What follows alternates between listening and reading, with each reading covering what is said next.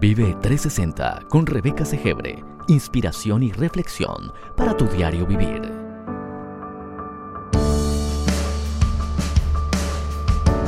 Bienvenidos.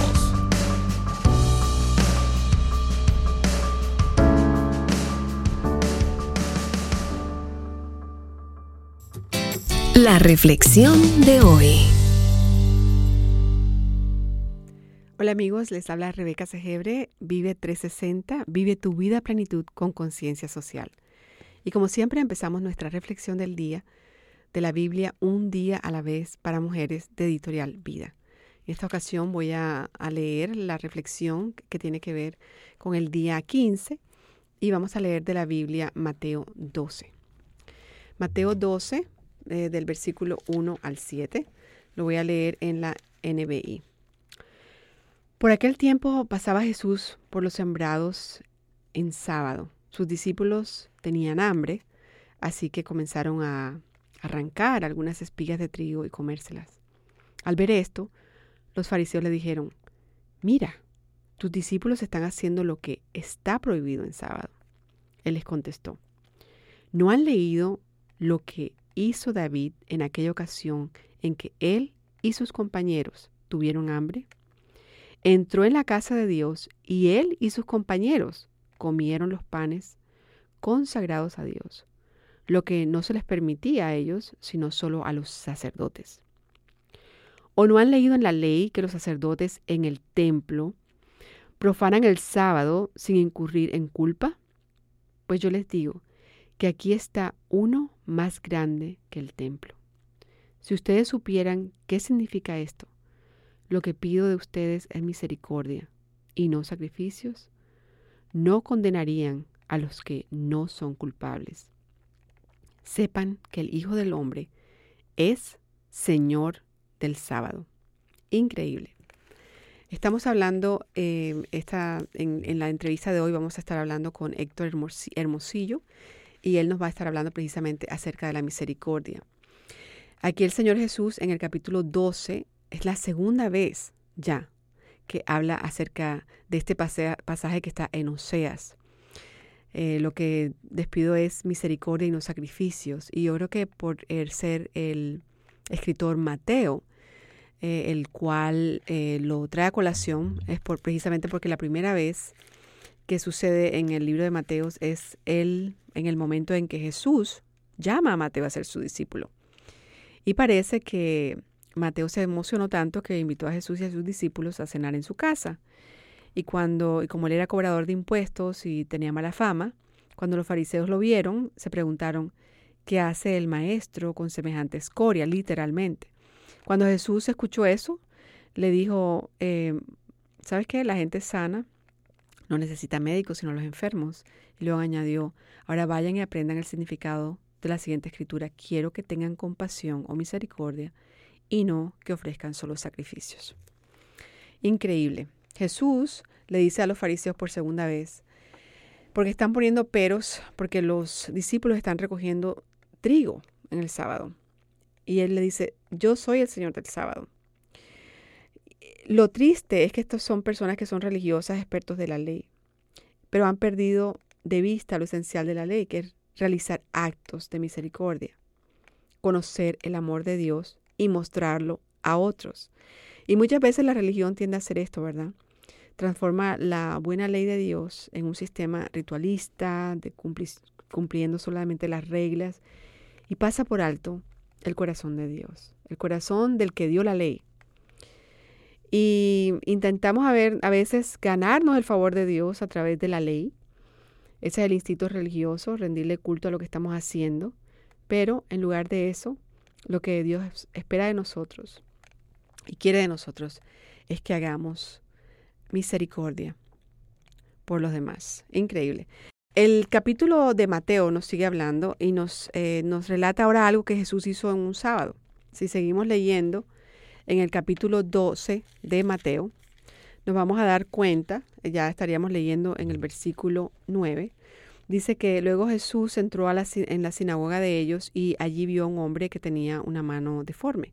Los fariseos le preguntaron a Jesús, ¿permite la ley que una persona trabaje sanando en el día de descanso y esperaban que él dijera que sí para poder levantar cargos en su contra.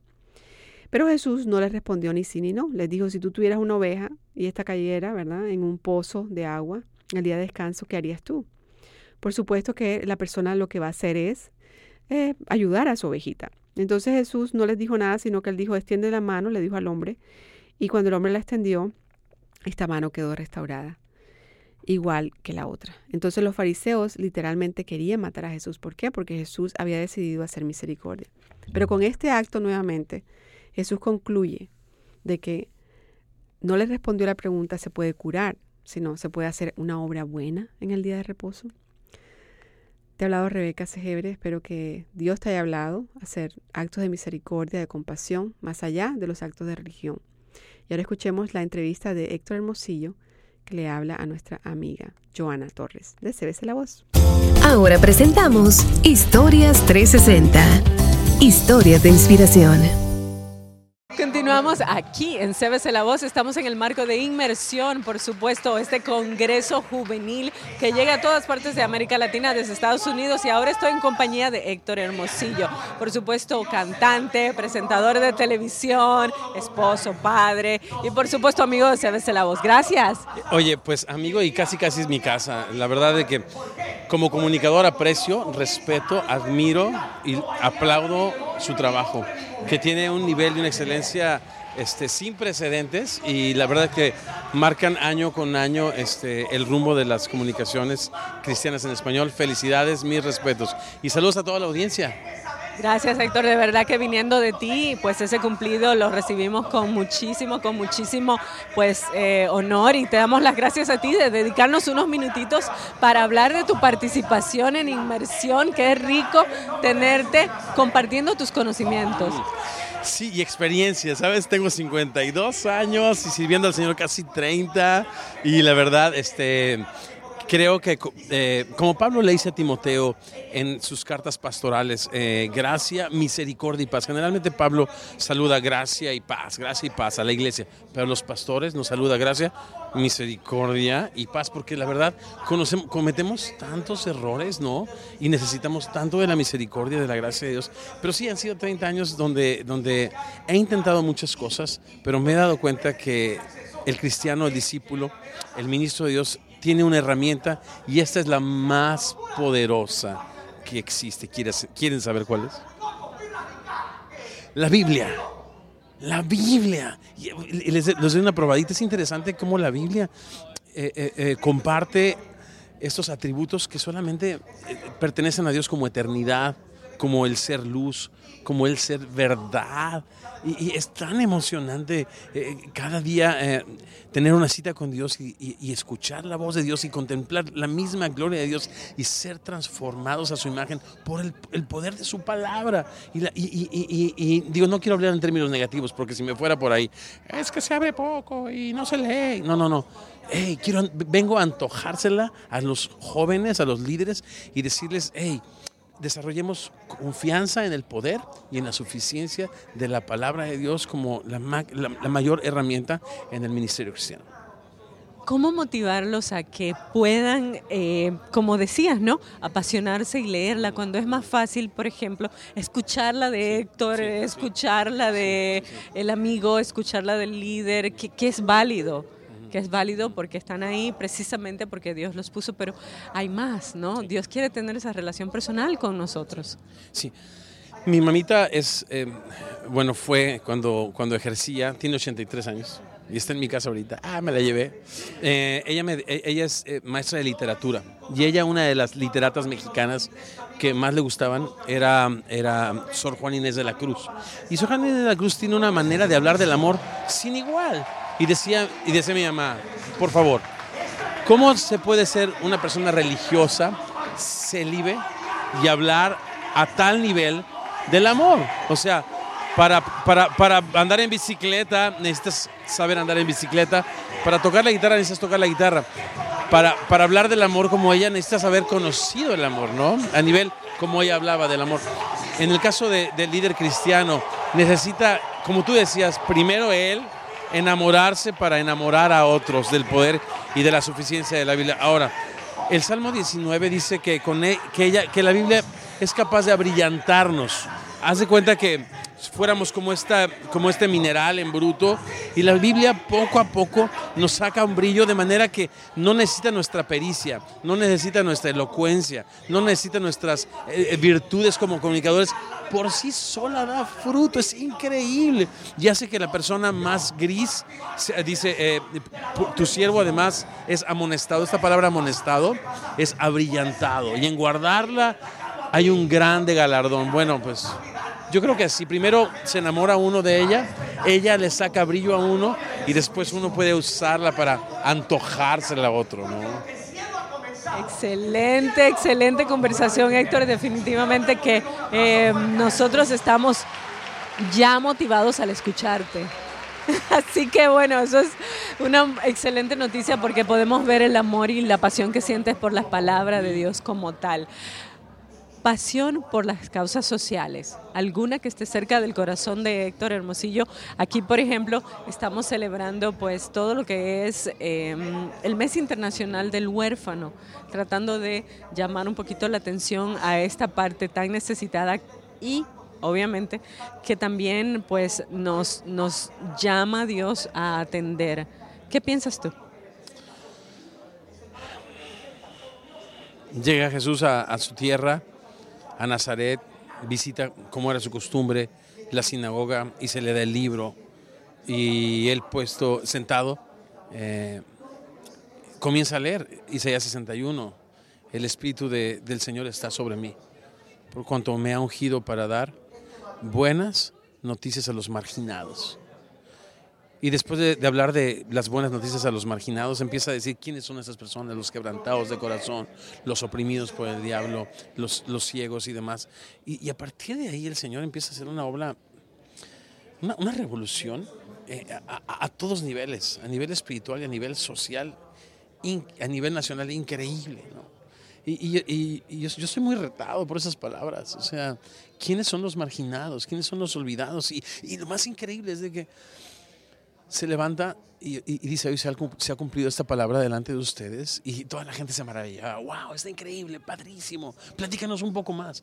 Y entonces dice, dice el Señor, en el tiempo de Elías había muchos leprosos y todo el mundo esperaba que, que Elías fuese a un leproso en, en Israel, pero no, él escogió a un, a un general sirio, a Naamán, marginado, un perro, un olvidado, alguien completamente ignorado. Y después dice, eh, eh, y comienza a dar ejemplos. La gente se enfureció tanto que lo tomaron y estuvieron a punto de despeñarlo. ¿no? Las causas sociales eh, no, no están bajo nuestro radar, pero tenemos una gran deuda con la causa de Cristo. ¿no?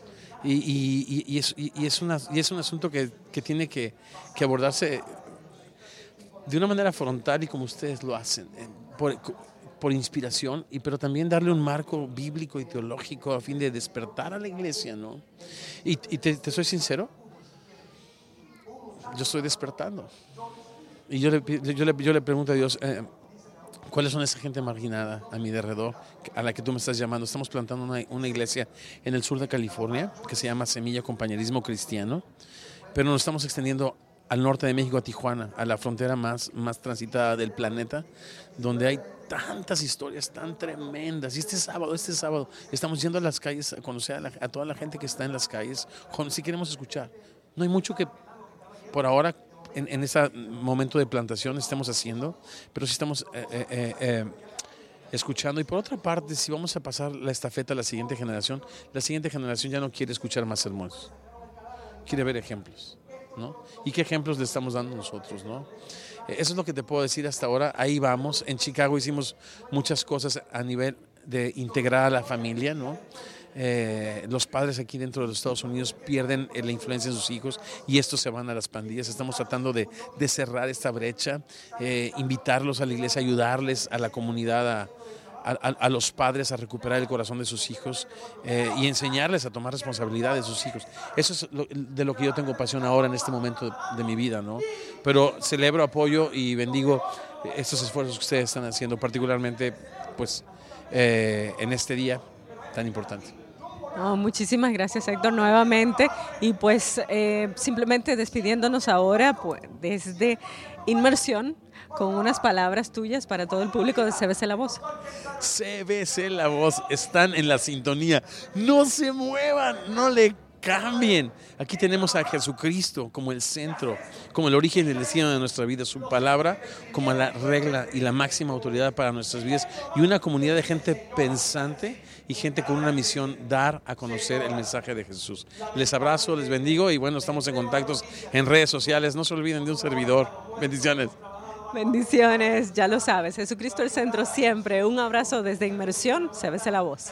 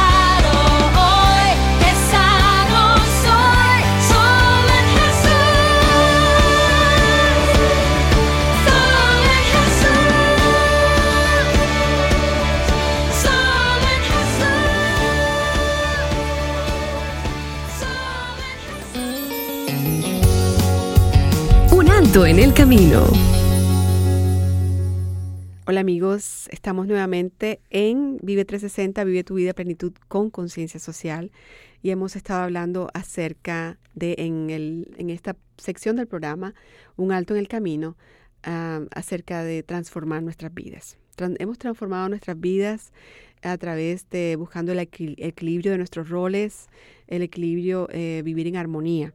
Y creo que todos estamos conscientes eh, ahora mismo, si me has estado siguiendo y sobre todo si me has seguido en estos 21 días de inspiración y reflexión, que definitivamente hay áreas en nuestras vidas como la salud, el negocio, lo espiritual, la familia, que son importantes, yo diría básicas, y que queremos alcanzar algo bueno en cada una de esas zonas, pero vamos a tener que lograrlo de una manera y el día de hoy queremos hablar de eso, es si nos organizamos.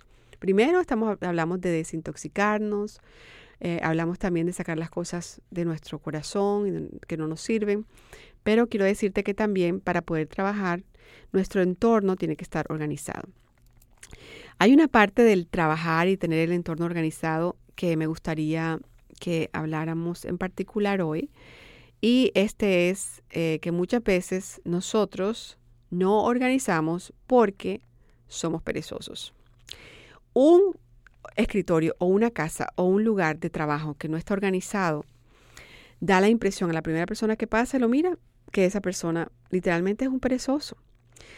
Y tal vez eh, no sea la razón que tú seas un perezoso, sino que no has tomado el tiempo para hacerlo. Entonces, si tú no eres perezoso y no has limpiado tu escritorio, no has limpiado las cosas a tu alrededor, yo quiero decirte que te estás haciendo un daño porque tienes grandes, grandes distracciones. ¿De dónde saco esto? Vamos a, leer lo que dice Salomón eh, en su libro de Proverbios, en el capítulo 24, dice, pasé por el campo del perezoso, por la viña del falto de juicio, y había espinas por todas partes.